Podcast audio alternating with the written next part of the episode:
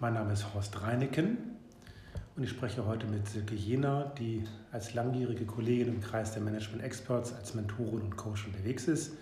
Schön, dass Sie da sind, Frau Jena. Danke für die Einladung, Herr Reineken. Frau Jena, mögen Sie uns kurz erzählen, wie Ihr beruflicher Hintergrund im Bereich Human Resources im Personalwesen ist? Das mache ich sehr gerne. Äh, ich bin seit äh, über 15 Jahren im Personalbereich äh, tätig, habe mal angefangen ähm, bei Daimler Chrysler Aerospace Raumfahrt Infrastruktur in der Personalentwicklung als Referentin und bin dann meinen Weg gegangen, ähm, bin dann Personalleiterin geworden und Leiterin Personalentwicklung, Organisationsentwicklung und Training, um das so kurz zu umreißen. Ähm, habe operative Personalarbeit verantwortet, aber mein Schwerpunkt war eigentlich immer Personal- und Organisationsentwicklung oder Learning and Development, wie man es auch nennt. Es gibt da ja verschiedene Begriffe. Talentmanagement fällt auch oft in dem Zusammenhang. Und ich bin immer in Unternehmen gewesen, die wachsen wollten oder gewachsen sind und darauf angewiesen waren, mehr für ihre Mitarbeiter zu machen. Und ich habe mich eben hauptsächlich in Technologieunternehmen bewegt, also neben der Raumfahrtindustrie, Windenergie, ähm, Digitalkameras, beim Marketingdienstleister, also immer in Unternehmen, die ähm, das Thema Innovation stand immer oben an. Ne? Innovation äh, ganz stark vorangetrieben haben und äh, daher auch dafür sorgen mussten, dass auch die Mitarbeiter entsprechend äh, motiviert sind und auch qualifiziert sind und auch Freiräume haben, um eben überhaupt innovativ sein zu können. Das Stichwort Innovation wollen wir mal etwas vertiefen. Sie äh, sind jetzt als HR-Interimsmanagerin und Repräsentantin von DGFP unterwegs und werden natürlich immer wieder gefragt oder auch ähm, ähm, gebeten, ihr Know-how im Bereich Innovation, Innovationsmanagement, im Bereich äh, mit Schwerpunkt HR auch weiterzugeben. Welche Methoden oder welche Tools setzen Sie dort ein, um, sag mal, Personalabteilung, HR-Abteilung in eine Richtung zu bringen, um etwas Neues anzuschieben? Ähm, in meiner Tätigkeit als HR-Beraterin, Coach, agiler Coach oder auch Scrum Master ähm, sind so verschiedene Bezeichnungen, äh, die aber letztendlich alle darum kreisen, die Arbeit agiler, beweglicher und auch ein Stück weit lebendiger zu machen.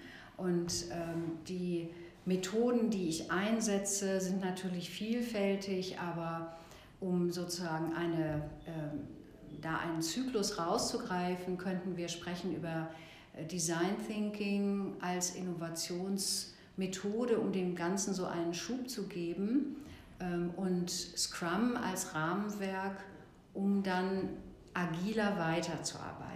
Was ist Design Thinking? Wie können Sie, das, wie können Sie uns das kurz beschreiben?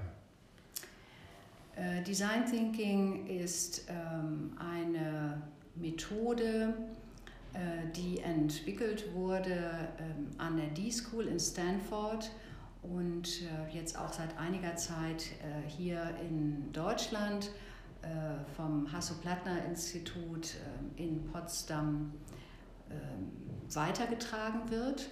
Und man kann es bezeichnen als eine Methode in verschiedenen Schritten, meistens sind es sechs, die helfen soll, nutzer- oder kundenorientierter zu denken und tatsächlich auch Produkte zu entwickeln. Wenn wir so an eine HR- oder Personalabteilung denken, dann tut sich ja dort eine ganze Menge, was den Rekrutierungsprozess anbetrifft.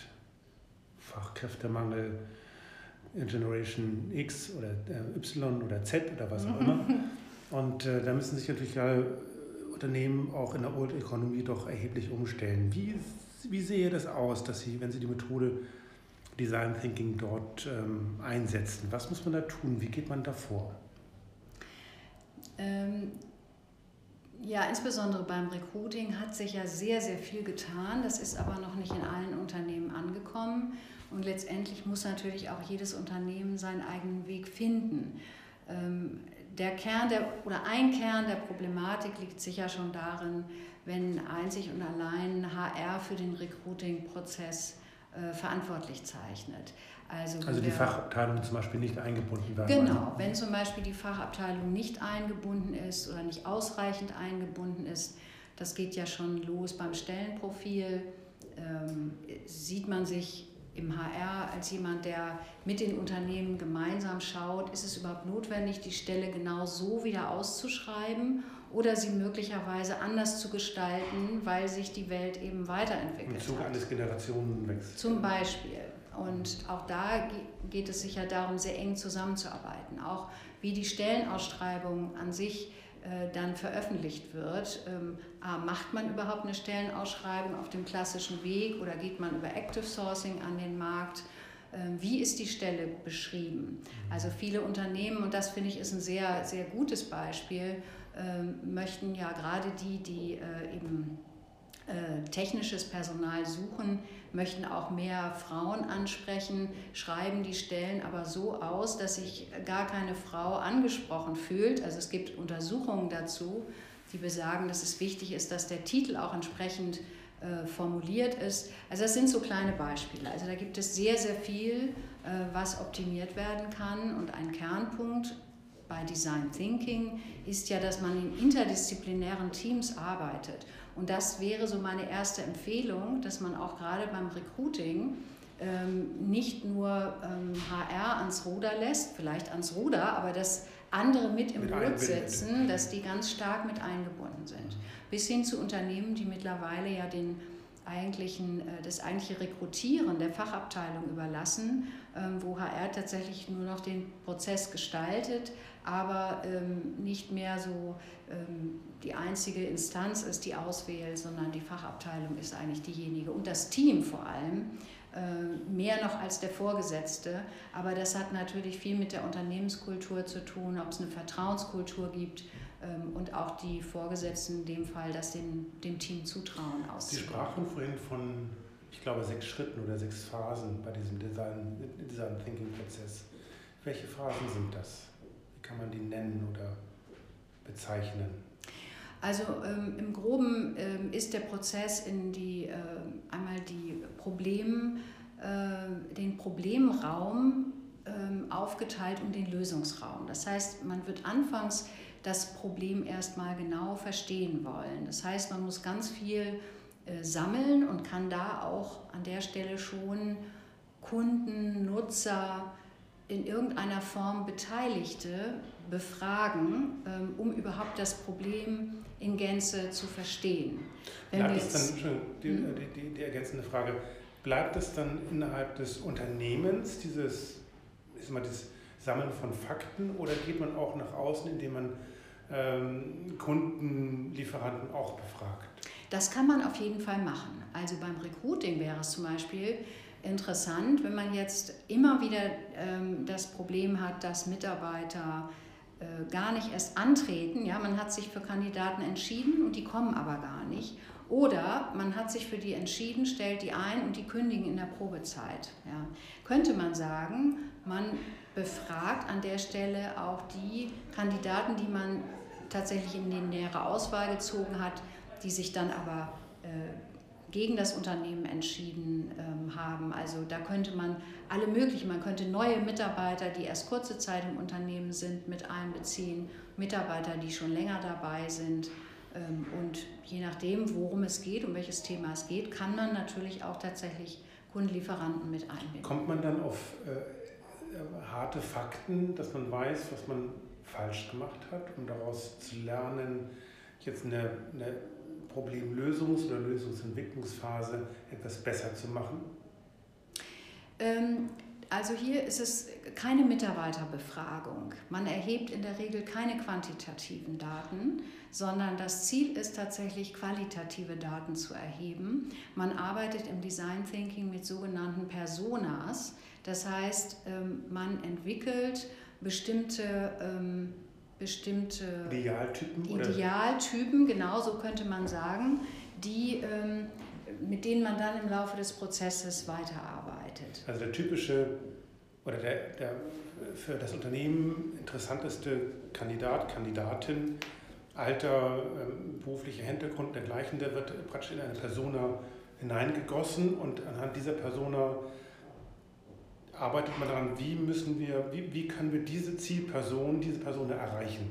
Genau, also man würde überhaupt erstmal wirklich eine ganz konkrete Person, die einen dann durch den gesamten Prozess begleitet, erstellen und man gibt ja einen Namen und ein Alter und äh, so ein paar private, äh, das Umfeld bezogene mhm. Charakteristika und natürlich auch, was diese Person sich wünscht, äh, was sie nicht möchte, wo sie äh, Schmerzen hat. Äh, also all das äh, ist ganz wichtig, wirklich bis, bis ins Detail zu erarbeiten. Und das können natürlich auch mehrere sein, denn häufig hat man ja nicht nur den einen Kunden oder die eine Kundin, sondern das ist ausdifferenziert und dann würde man sich in diesem Fall vorstellen, also wer ist dann äh, die ideale Person, die wir gerne an Bord holen möchten. Und das können eben auch dann tatsächlich mehrere sein. Und das kann ein Ergebnis von Design Thinking sein.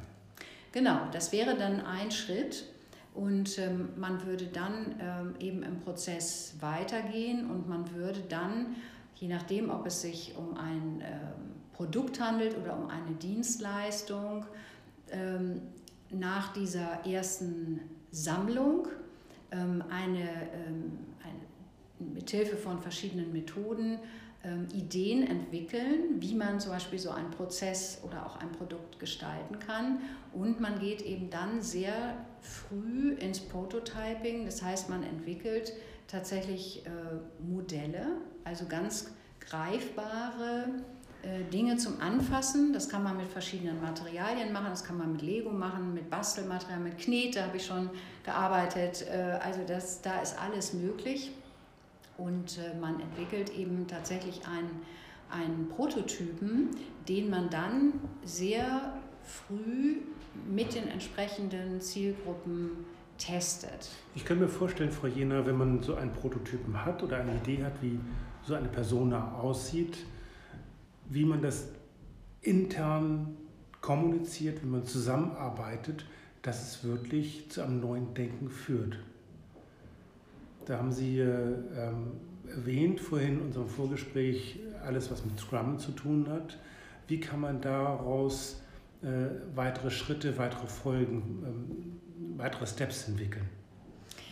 Ähm, das Entscheidende ist ja, dass äh, frühe Einholen von Feedback und nicht davon auszugehen, wenn man also einmal Feedback erhalten hat, Anpassungen vorgenommen hat, dass es dann fertig ist. Und äh, da setzt dann sozusagen nahtlos äh, Scrum ein oder da könnte man eben mit dieser Entwicklungsmethode arbeiten, die ja häufig in der IT eingesetzt wird, um dort äh, Produkte zu entwickeln. Aber man kann die sehr wohl auch auf andere Funktionen, Bereiche übertragen. Und wie sieht das dann, aus? Wenn ich, wie sieht das aus? Wie, wie kann ich mir das vorstellen? Wir denken zum Beispiel auch jetzt wieder an eine, an eine Personalabteilung, an eine HR-Abteilung. Wie sieht das aus? Was muss man da tun? Welche Schritte muss man einleiten, um äh, eine neue Art, eine, eine sehr zielführende Art im Hinblick eines, einer, einer Innovation, einer, einer Realisierung einer Innovation voranzukommen? Das Entscheidende ist, ähm, dass man iterativ arbeitet. Das heißt, dass man sich, äh, dass man Anforderungen Probiert. erhebt, mhm. Ähm, dass man aber nicht gleich den großen Wurf machen will, sondern, dass, dass man was gehen könnte. Nee, äh, man überlegt sich zunächst, wie ist so ein Minimalprodukt, also sozusagen eine Minimalversion, die ich brauche. Nehmen wir an, man will einen neuen Onboarding-Prozess gestalten, weil man merkt, dass das im Unternehmen nicht gut funktioniert. Ähm, wenn der Mitarbeiter an Bord gekommen ist, ähm, dass er dann allein gelassen wird. Und man würde sagen, diesen Prozess wollen wir optimieren. Da kann man natürlich ganz viel machen. Das ist sehr aufwendig. Das kann die Personalabteilung vielleicht auch, können die Teams, die Vorgesetzten das gar nicht leisten. Das heißt, man würde sich erstmal eine Minimalversion eines Onboarding-Programms überlegen, würde das entwickeln, also Ideen entwickeln, würde sozusagen einen Prototypen schaffen, würde den, den entsprechenden Kunden, in dem Fall könnten das neue Mitarbeiter sein oder auch Führungskräfte oder die Teams vorstellen, würde dann Feedback einholen und würde dann in iterativen Schleifen immer wieder Anpassungen vornehmen. Das heißt, man macht nicht sofort ein Riesenprogramm, ja, was viel Geld kostet, viele Ressourcen schluckt, sondern man würde sagen, wir fangen erstmal klein an und das entwickeln wir dann weiter und holen immer wieder Feedback ein von unseren Kunden, wer immer das ist, und optimieren das Produkt. Frau Jena, wir sind schon wieder am Zeitlimit angekommen. Ja. Vielen herzlichen Dank, dass Sie ähm, uns Einblick gehabt, gegeben haben über die, das Design Thinking, über schrittweise Scrum, wie man Scrum-Lösungen erarbeiten kann. Und wenn Sie mehr über Frau Jena erfahren, möch, äh, Jena erfahren möchten als Coach, dann ähm, sprechen Sie uns an über die Website reinigen.com. Frau Jena, herzlichen Dank, dass Sie dabei waren. Danke für Ihre Einladung.